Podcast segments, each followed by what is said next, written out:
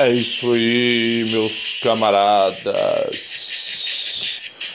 Welcome to the desert of tomorrow. Vai começando aí mais um fugitivo da Matrix. Nesta manhã, começando essa jornada pelos túneis, pelas viagens interdimensionais além da podosfera, além da, da Matrix.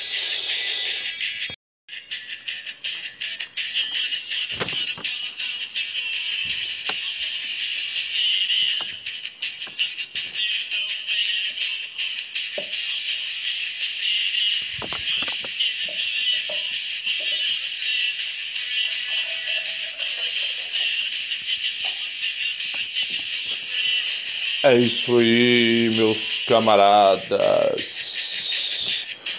Welcome to the desert of tomorrow. Vai começando aí mais um fugitivo da Matrix.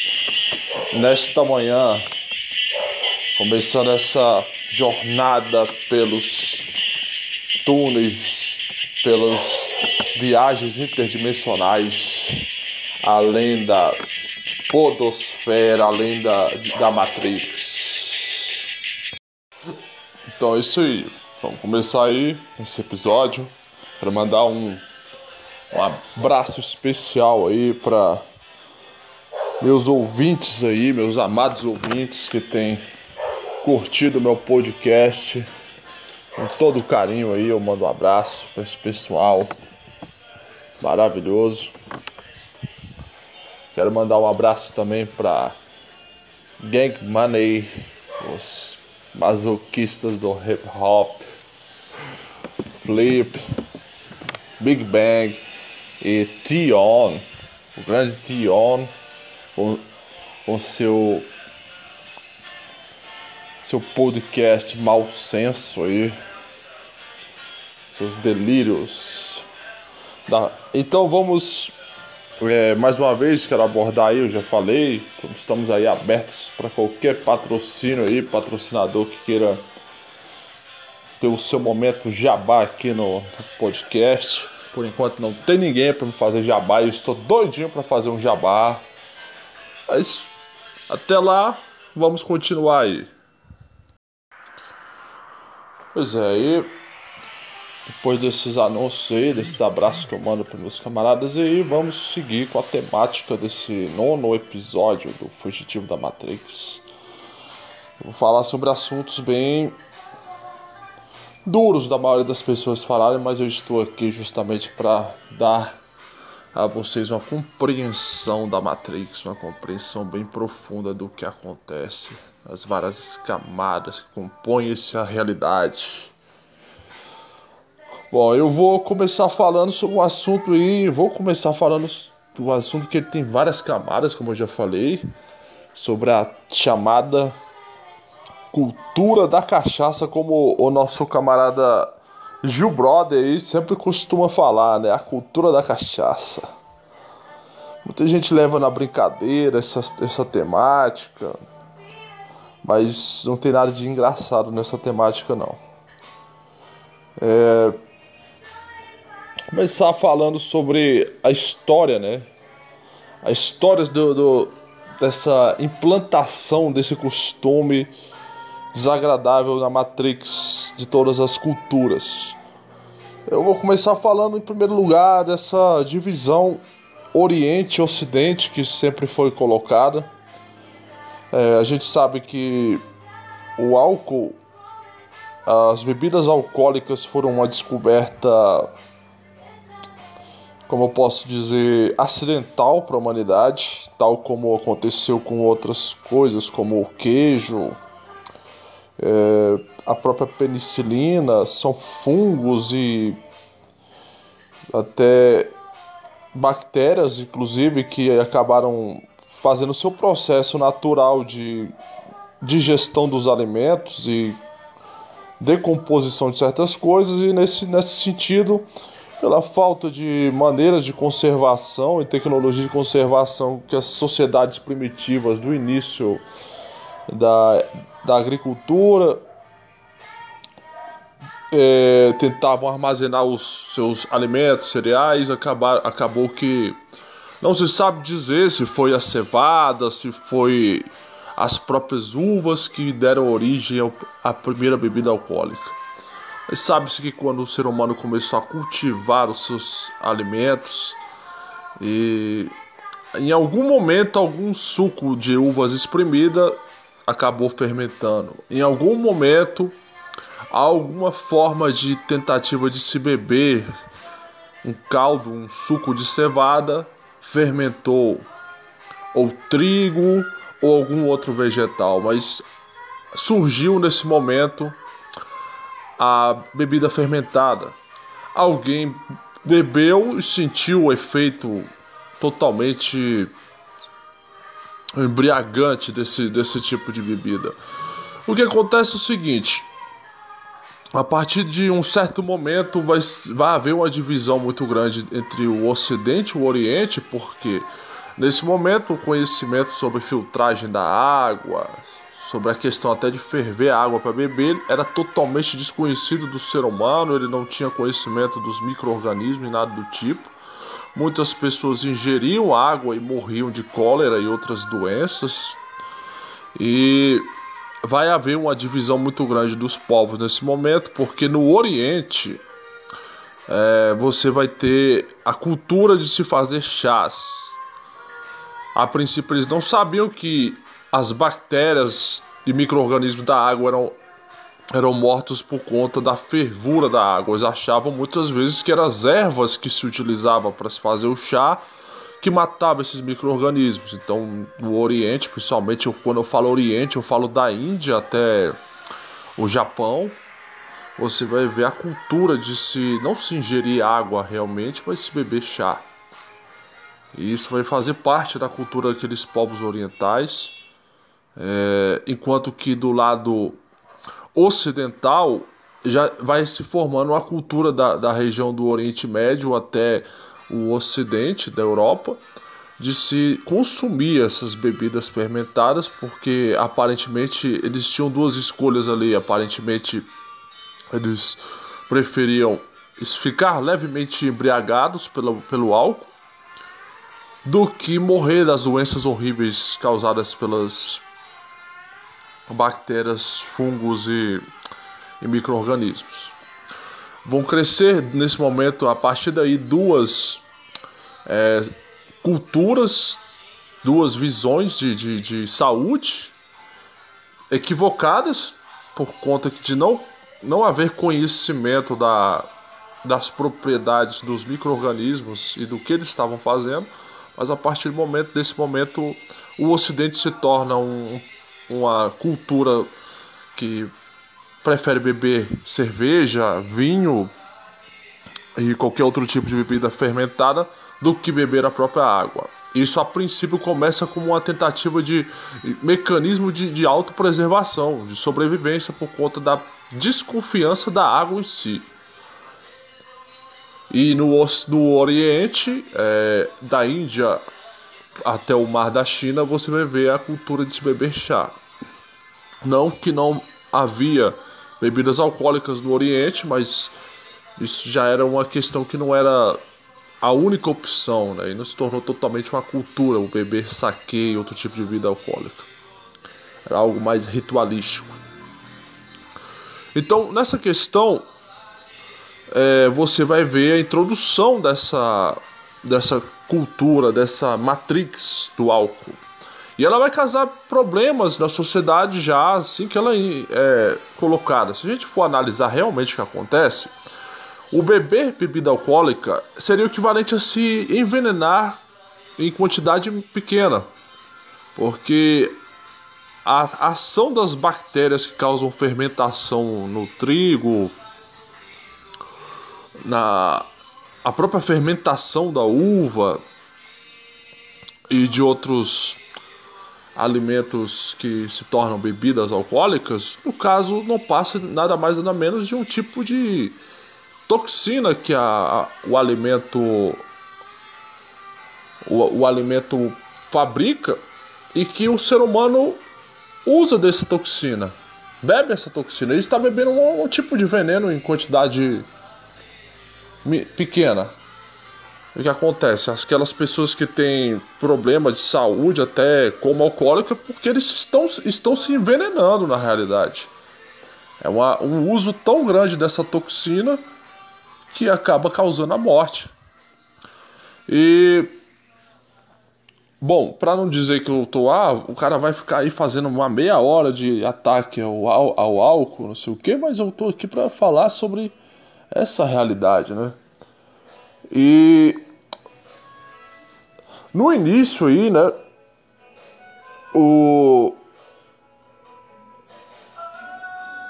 o álcool ele, ele vai aparecer lá logo no início da humanidade aí, em escrituras é, principalmente nas escrituras judaicas, em livro de Gênesis e outras passagens depois, o álcool vai ser mostrado sempre ligado a algo de muito ruim que alguém vai cometer e algum tipo de decadência moral, social e cultural da humanidade.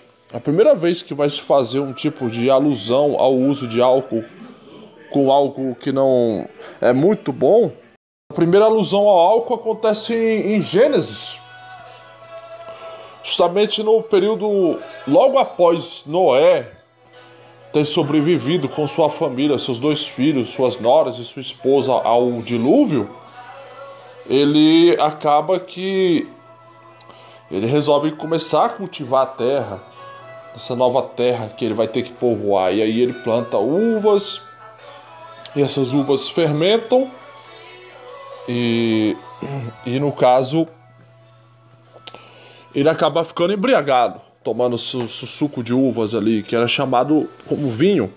Tanto que a palavra vinho, ela não vem só do vinho que nós conhecemos como suco de uva fermentado. O próprio vinho é uma palavra que serve é, na antiguidade para designar qualquer suco de uva, era, era, era o vinho. A diferença que tinha o mais popular de se beber, que era o suco de uva não fermentado, e tinha o suco de uva que envelhecia, que fermentava, que justamente resultava nessa bebida alcoólica. E aí o que, que acontece? O, o Noé acaba ficando embriagado e fica nu, acaba fazendo algum tipo de ato vergonhoso, né? que é perder o controle da sua própria sanidade. Um homem que era sempre um homem que, que era muito é, prudente, muito justo, tanto que ele foi escolhido né, né nesse, nessa parte aí desse mundo antes do pré-dilúvio como o único homem cabeça da única família que, é, que não era de pessoas decadentes, que estavam totalmente moralmente perdidas justamente por conta de um, de, uma, de um produto, de uma bebida, esse homem acaba se. Ele não chega a pecar, cometer algo horrível, mas homem que era conhecido por sua sabedoria, sua justiça, seu comportamento totalmente acima de qualquer é, reprovação, acaba cometendo um pouco uma certa baixaria de tirar roupa e ficar nu e acaba adormecendo é, adormecendo nu na sua tenda. E nesse momento vai acontecer uma divisão nessa casa tão justa, prudente, que é o, o filho mais novo de Noé, que é o Cã, que acaba vendo essa atitude até vergonhosa do próprio pai, e ele zomba disso, porque meio que foi influenciado por, por uma espécie de mau exemplo que o pai deu estando embriagado. Claro que não vamos colocar totalmente a culpa no, no, em Noé, nesse, nesse momento aí, como culpa da, da, da má atitude de, de Cã.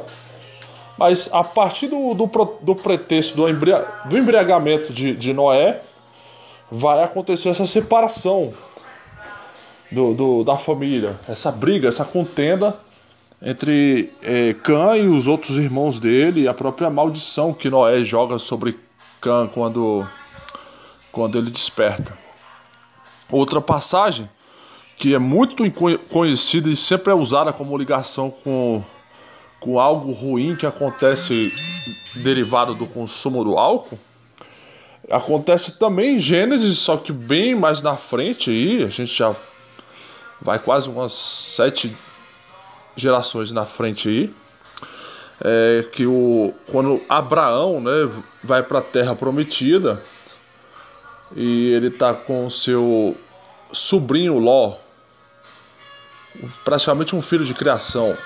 E aí eles acabam se apartando, não vou me cumpridar muito nessa passagem, mas Ló acaba vivendo em Sodoma, que era uma cidade totalmente depravada, um exemplo de tudo que a humanidade pode descer a um nível de baixeza. E aí, quando Deus resolve executar julgamentos por vários erros e pecados e coisas abomináveis que Sodoma comete, Ló acaba sendo salvo de Sodoma e retirado de Sodoma justamente por conta de ser o único homem justo daquela cidade e pela promessa que também Deus tinha feito ao tio dele, Abraão. E aí, quando os anjos tiram Ló e sua família, suas duas filhas do, do de Sodoma, eles vão para uma cidadezinha chamada Zoar, né? E ficam lá. Depois acaba que passa-se um certo tempo um cataclismo gigantesco que todo mundo pensa que, pelo menos Ló nesse momento e suas duas filhas pensam que aparentemente aconteceu um tipo de apocalipse, de extermínio da humanidade nesse momento.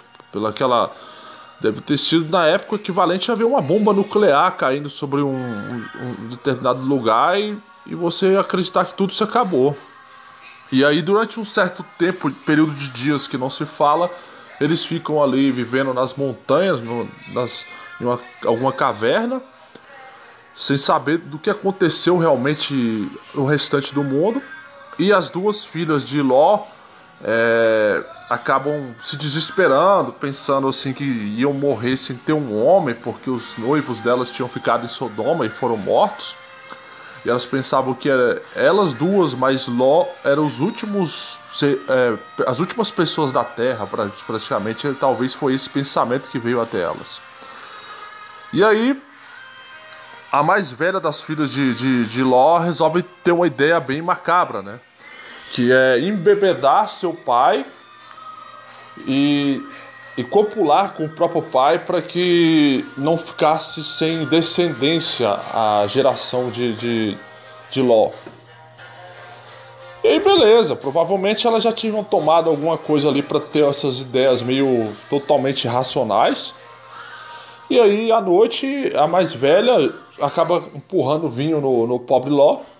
E aí, o, o pai dela fica embriagado, totalmente perde o controle sobre a sua própria racionalidade. É essa a minha maior recriminação contra o, o, o álcool, nesse caso, que também a própria palavra bíblica usa também para recriminar o, o ato do, do, do consumo de bebidas alcoólicas, que é você abrir mão por conta própria da sua sanidade, da sua seu controle sobre si próprio, porque você vai ver o tempo todo as escrituras sagradas prezando o autocontrole. E quando você bebe, você está ingerindo.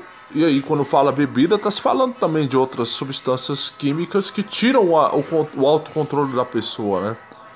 E essa é, é a questão principal que está se dizendo. Não é a questão só de beber, é a questão de você abrir mão de uma faculdade que foi dada para você, para você exercer o autocontrole, você ter controle sobre seus atos e você delega isso é, para outro, ou para o nada, ou para uma substância, seja lá como for. E aí Ló acaba se embriagando, é, a, a filha dele acaba embriagando Ló, ele perde a noção das coisas e ela acaba copulando à noite com ele, bêbado, sem ter controle de nada. Não se sabe se ele acabou achando que estava sonhando, que estava copulando com a própria mulher que acabara de morrer no caminho para aquela região, ou se ele estava totalmente apagado mesmo e não e não percebeu nada que aconteceu. Aí na noite seguinte, a filha mais nova também é coagida pela, pela filha mais velha a embriagar o, o, o novamente na outra noite e novamente se repete o mesmo ato incestuoso, vergonhoso, que Ló não, não tem controle. A partir dali vai, acontece esse ato horrível de incesto que é condenado não somente entre os judeus, mas também entre a maioria dos povos da antiguidade. O incesto era condenado como um ato abominável. E aí, depois disso aí, a gente vai ter também outras passagens nas escrituras que condenam o ato do embriagamento, de você perder a, as suas faculdades. O próprio livro de Levítico é, fala para que os para que Arão e, e, os filhos dele, quando forem fazer o serviço sagrado, não tenham contato com bebida alcoólica, para que eles não percam a, a sua questão de estarem se guardando, se purificando para fazer um serviço totalmente sagrado. E também eu queria dizer o seguinte: como é que, um, que moral uma pessoa embriagada vai ter para se dirigir perante Deus, né? E depois eu vou explicar coisas mais profundas sobre essa questão também mais espiritual ligada ao álcool. Mas assim, e aí mais para frente, os livros dos profetas, sempre os profetas ressaltavam ali que o povo estava dando mais importância ao álcool, às bebidas, a, a, a, se viverem embriagados do que se dedicarem ao sacrifício, à obediência e cometiam as coisas mais abomináveis sobre efeito do álcool, se davam à prostituição, ao, ao davam-se também ao como é que eu posso dizer o a idolatria, as bacanais, as as é, sacrifícios a deuses que na demônios, né? E, e, isso tudo era, como eu posso falar, condenado por Deus nessa atitude. E aí eu vou entrar, já que eu puxei, na questão espiritual ligada a isso, né? Para que a gente não, não, não perca o foco. É, dentro da, da própria, do próprio estudo mais profundo dos do judeus, você vai ver uma, uma ciência que trata, dentro dessa questão mais oculta dentro do próprio Talmud, da própria Cabala fala um pouco sobre isso também. Mesmo sendo ocultista, a Cabala fala muitas coisas sobre a natureza humana mais profundas. É, fala da questão do de, da, da nossa mente como é que ela funciona quando ela, ela você aciona certos dois tipos de situações que são as duas formas de dilatação da consciência ou expansão da consciência. Isso que eu quero entrar. Existem duas formas, né? Uma que ela é passada pra, por Deus para as pessoas, que é a questão mais pura, que é dada como pura e que é ensinada por Deus aos, aos seus é, aos seus servos, que é o jejum. O jejum é uma forma de tentativa não só de, de autossacrifício humano para conseguir uma iluminação maior, mas se a gente for olhar pelo lado científico, o, o jejum ele também é ligado com essa questão de uma tentativa também de você causar um tipo de, de dilatação da consciência, de expansão da consciência. É, quem aí já fez algum jejum, eu pelo menos eu conheço um dos meus ouvintes aí que já fez um jejum e ele teve. Eu quero depois até conversar mais pra frente com ele qual foi as, os pensamentos que ele acabou tendo, qual foi a, a experiência psicológica dele.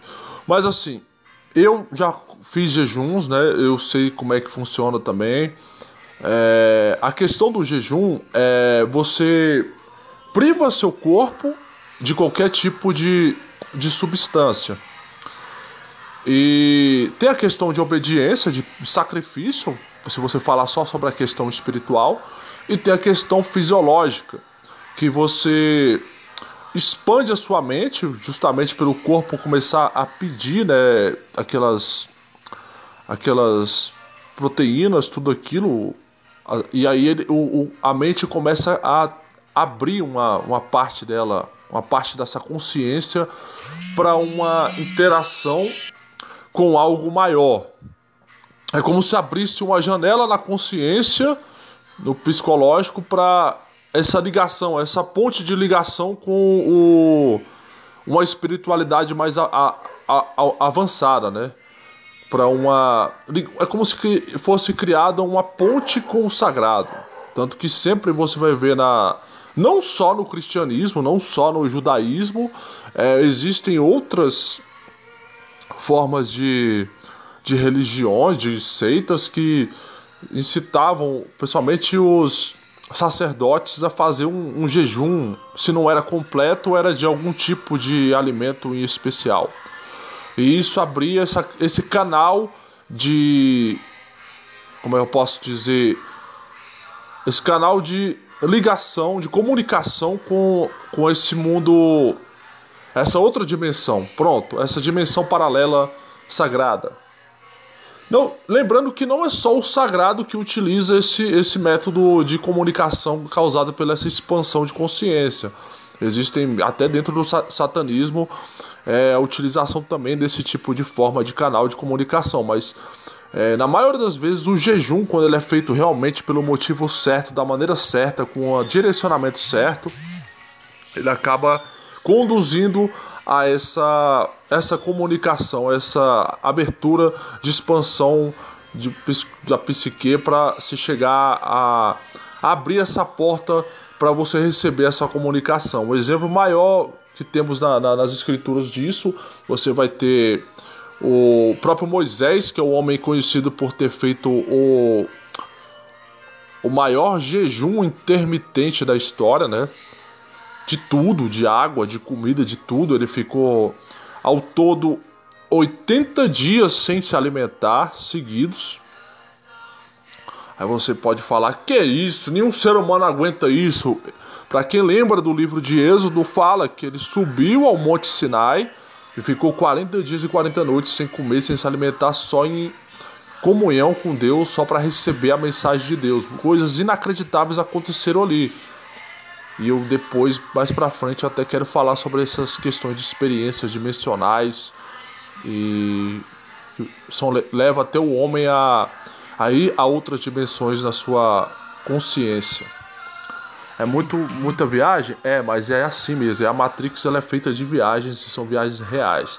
Então assim, Deus queria mostrar algo que nunca havia mostrado para ser humano algum. Queria levar Moisés para conhecer o passado, o presente e o futuro, é, numa forma que homem nenhum tinha visto. E aí foram 40 dias sem comer nada, sem beber nada, que Moisés dedicou totalmente a essa comunicação total, completa com Deus. Quando ele terminou de receber toda essa, essa visão, que ele pega os mandamentos, desce para para o novamente falar com o povo de Israel. O povo estava se prostituindo com os com os com o ídolo, né, de, de, de ouro que eles construíram, o bezerro de ouro. E eles estão fazendo naquele momento totalmente o oposto que Moisés está fazendo. Eles estão dedicando bacanais, estão fazendo, se embriagando, cometendo sacrifícios, todo tipo de barbárie que era condenado. O oposto do que Moisés fazia ali naquele momento. Moisés se irrita, quebra as duas pedras, volta de novo para o topo do monte e se dedica a mais 40 dias de jejum intermitente, novamente para estabelecer essa ligação plena com Deus. E nesse momento ele passa esses 40 dias para receber mais revelações e também para purgar o, os erros do povo, porque Deus ainda fala assim: eu vou destruir todos eles e fazer um novo povo a partir de ti. E aí Moisés resolve sacrificar-se ali, pedir, implorar por, pelo povo para que Deus não exterminasse todo aquele povo. Bom, depois outra outra questão importante em termos de jejum, você vai ter o Daniel, né, que queria muito conhecer o futuro do povo dele. E aí ele fica 21 dias sem se alimentar, sem sem beber. Não, não, se explica se ele fica sem beber água, mas ele fica fazendo um jejum pleno. Fala lá que ele abdica-se de, de provar de tudo que ele que é bom durante 21 dias. Então, após esses 21 dias, é o anjo Gabriel vem falar com ele e, e revela para ele o, além de revelar o futuro do, do, do, do povo dele, ele revela a vinda do Messias, a morte do Messias e, e, e mostra também o fim do mundo. E outro, outro caso também é o próprio Jesus Cristo, que fica 40 dias é, e 40 noites sem se alimentar no deserto, para ter uma. para ser provado por Satanás e, e provar que ele venceria a própria humanidade para mostrar que ele podia fazer uma coisa que ninguém dizia que era possível. E ter essa conexão, essa expansão de consciência e ligação com, com Deus maior. Bom, a diferenciação que eu quis fazer, mas eu dei todos esses exemplos, é que existe essa forma pura usada pelo cristianismo, pelo, pelo o judaísmo e até algumas religiões de ligação com o sagrado, de expansão de consciência que abre uma porta apenas. Mas é claro, se a, a, a ligação, a abertura de consciência é tão grande que pode até haver a, é, a forma de, de outros seres interdimensionais também tentarem é, haver uma uma forma de você conseguir ver, ter uma compreensão extradimensional, extrasensorial para seres interdimensionais fora a questão sagrada. Mas pelo fato do jejum ser uma purificação, existe esse filtro que você mesmo muitas vezes acabando vendo essas coisas, ouvindo essas coisas, elas não têm controle sobre você, porque você ainda está na sua total consciência, você não abdicou da sua consciência. Agora, outra forma de, de que é falado por essas crenças, por essas visões mais ocultistas, mais profundas é, do, do, da Talmud, do, da Kabbalah, é que tirando essa versão, visão, essa versão mais pura de expansão da, da, da da, da, consciência, temos a versão que não é pura da, da, da expansão da consciência, que no caso é a utilização do álcool, a utilização de ervas alucinógenas, de plantas alucinógenas, de cogumelos, de drogas é, nar narcóticas e que causam qualquer tipo de expansão de consciência. Então você vai ver toda a humanidade vários relatos de, de culturas, de religiões, de povos que utilizavam disso. Entre os gregos mesmo, é, entre os gregos, os povos do Oriente Médio, os povos do Mediterrâneo, quando iam fazer seus, seus rituais de fertilidade, rituais até religiosos, utilizava muito a questão de se beber muito vinho para poder alcançar esse estado de, de, de é, consciência alterado, expandido você tem no, entre os índios do, os indígenas do, da América do Norte utilização de, de cogumelos para ter essa essa forma de expansão maior e ter contato que eles chamam com o mundo espiritual. Entre os próprios indígenas da América do Sul aqui, eles usam também um, raízes, cogumelos, plantas. É, tem até a utilização de plantas que são consideradas venenosas, como beladona, para ter essa expansão é, entre nos próprios indígenas da América Latina também, América Central, utilização em rituais cerimoniais, o, o, o fumo, né? O tabaco, a utilização de, de, de se fumar o tabaco para se ter essa expansão de consciência. A diferença maior que as pessoas hoje fumam por fumar e na época usavam-se o fumo, o tabaco para se alcançar essa expansão de consciência em cerimônias religiosas a própria utilização da cannabis também para expansão de consciência em várias culturas aí do, do da própria do Oriente, do da África. E assim por diante, tem várias formas aí utilizadas de tentativa de expansão de consciência. Aí o que acontece? Qual a diferença nesse caso, nesse sentido? A diferença é que quando se abre essas, esses canais, essas portas de comunicação, de, de eles tentam estabelecer uma ligação é, mais profunda com o, o mundo espiritual, com os deuses, com essas entidades. Só que pelo fato de existir uma inebriação da consciência e, e na maioria das vezes da própria forma de autocontrole nesses casos, você abre uma, uma, um canal de, de comunicação com esse mundo espiritual, com esse mundo interdimensional. Só que não existe filtro nesses casos. Já não vai existir um filtro de, de você só ver, ouvir e aquilo não poder se comunicar com você e até controlar você. Né? No caso do jejum, existe um filtro de controle. E geralmente, a maioria das vezes, as experiências vão ser algo mais ligadas a, a experiências mais do sagrado.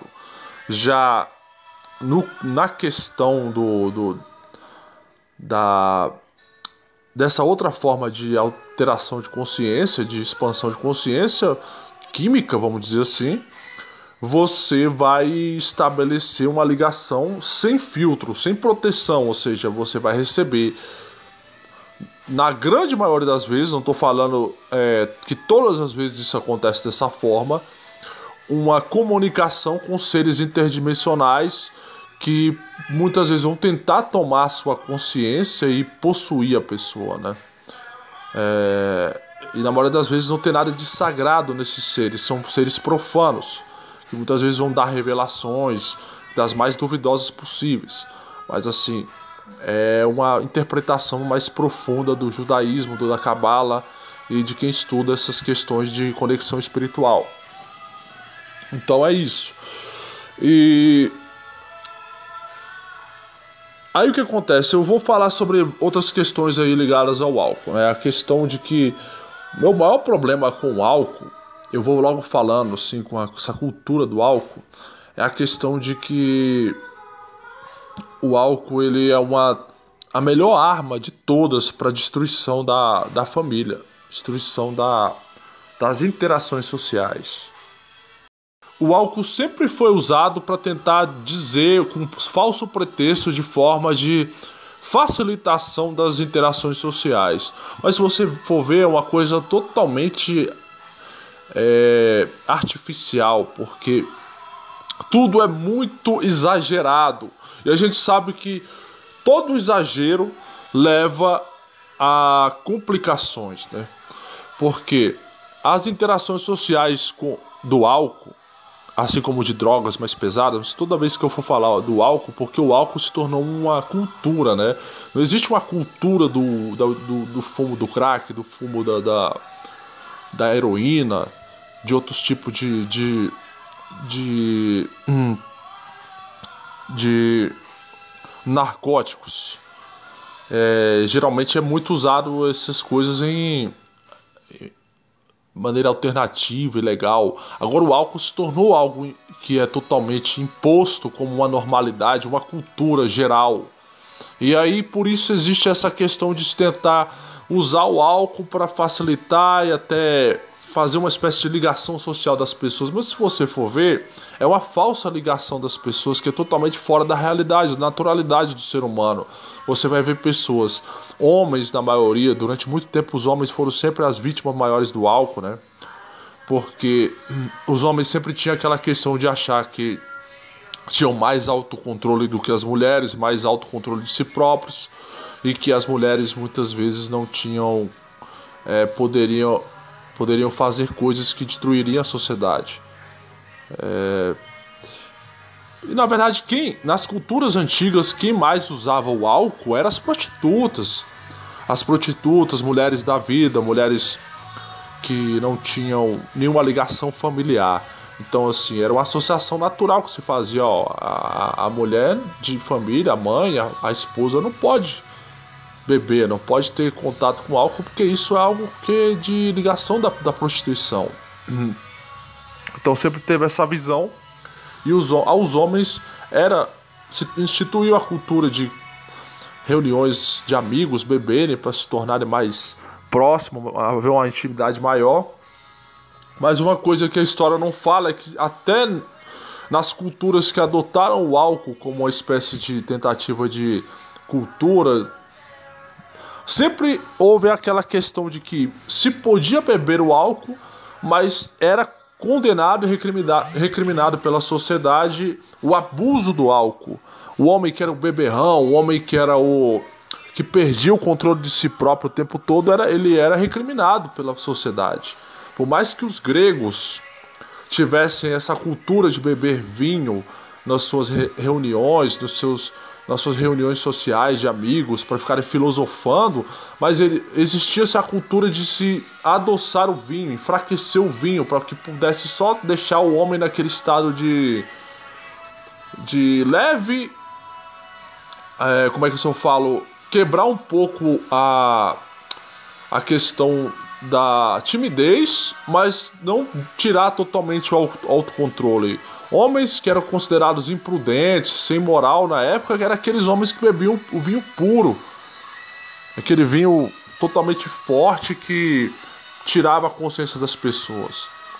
Como era o caso de Calígula, Nero, o, o próprio Alexandre o Grande, esses homens abusavam do vinho puro muitas vezes e, e aquilo era associado como uma forma de a pessoa não ter prudência.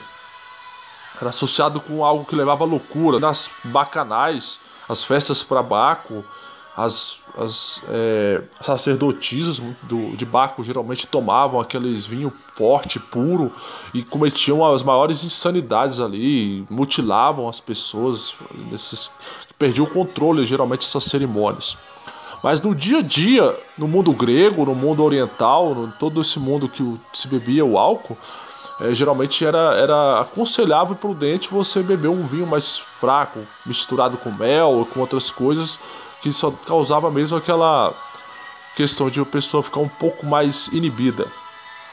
Então, assim, eu falo, minha recriminação contra o álcool é aquela questão. Eu já bebi, eu hoje em dia eu não por, por, vontade própria, não é uma questão nem religiosa nem nada do tipo, por própria vontade própria eu mesmo não não não abri mão mesmo do álcool, é uma coisa que eu não não sinto mais vontade nenhuma, porque eu não gostava muito da situação de eu perder o controle do barco.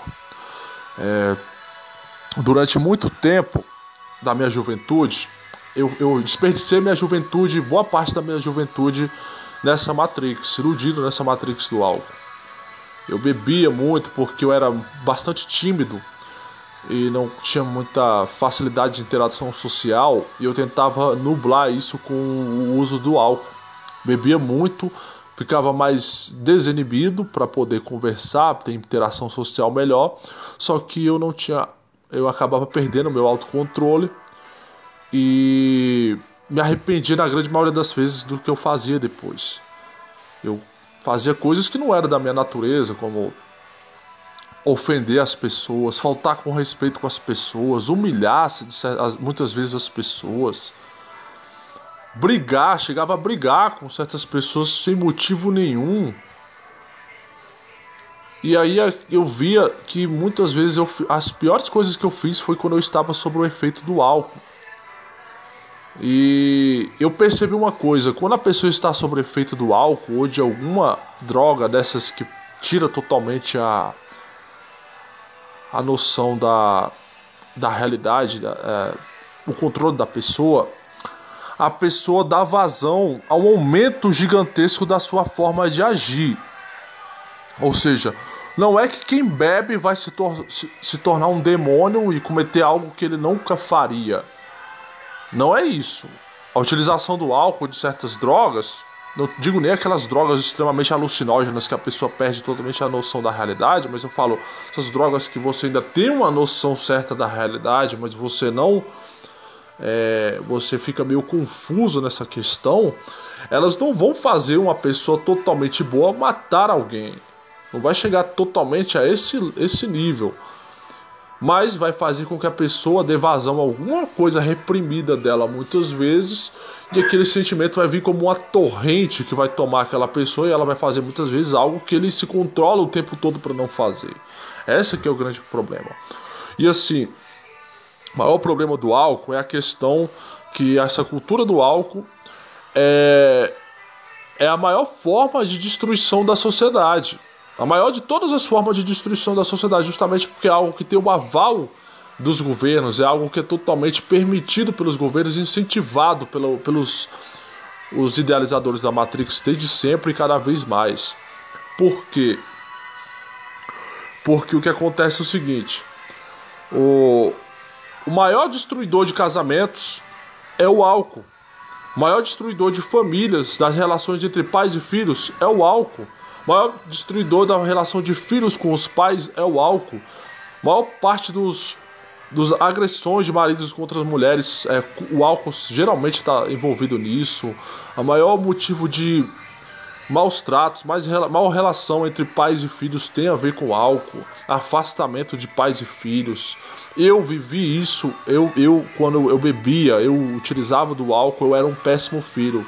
O único momento da minha vida que eu, que eu cometi certas coisas que eu me arrependo muito, que eu falei, que eu disse, que eu me comportei, que eu dei trabalho para meus pais, foi justamente quando eu ingeri o álcool, quando eu bebia muito.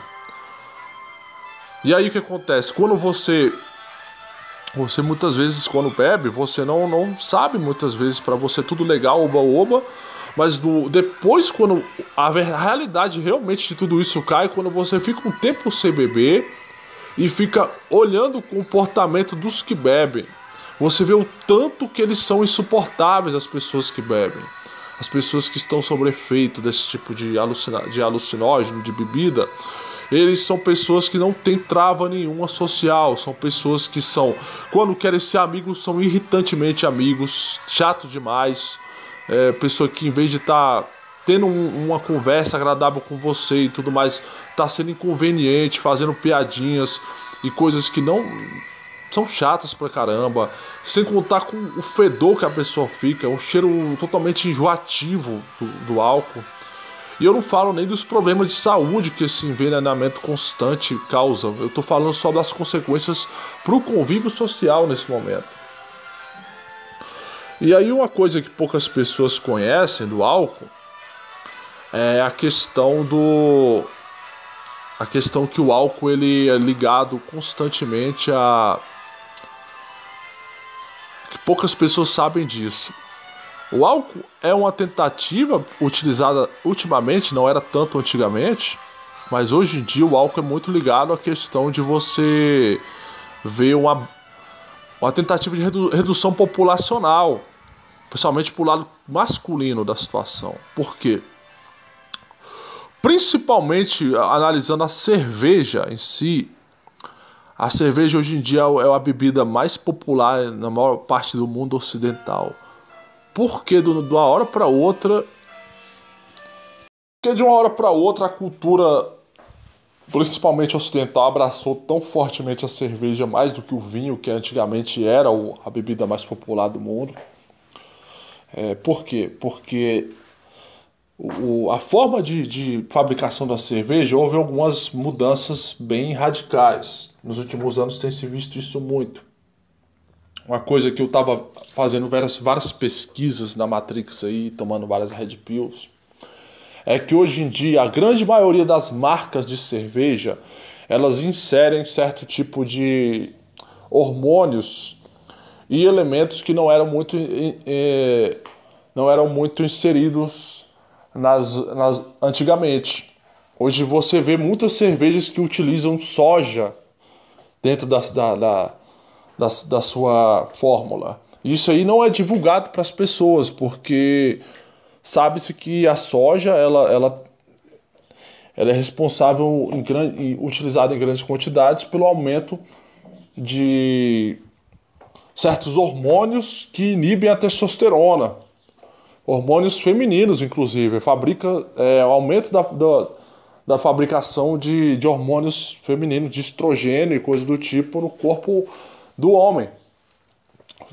Fizeram já até várias pesquisas científicas que diz que quem o, é, se alimenta muito de soja acaba criando aquele aumento de glândulas mamárias.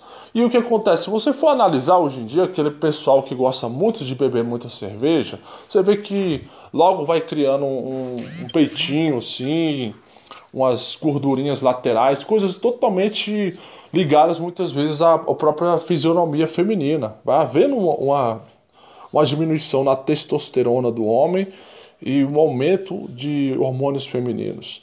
E isso também é ligado principalmente, isso não é tão na cara, com a questão da pró próstata, né? A questão da próstata, a questão do, do da própria diminuição do, do da testosterona e, e a, a, isso também é ligado também com, com o, o aumento do, da impotência sexual no, no homem nos últimos anos.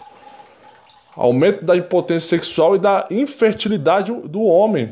Isso tem aumentado muito depois do, dessa adição desses hormônios na, na, na cerveja.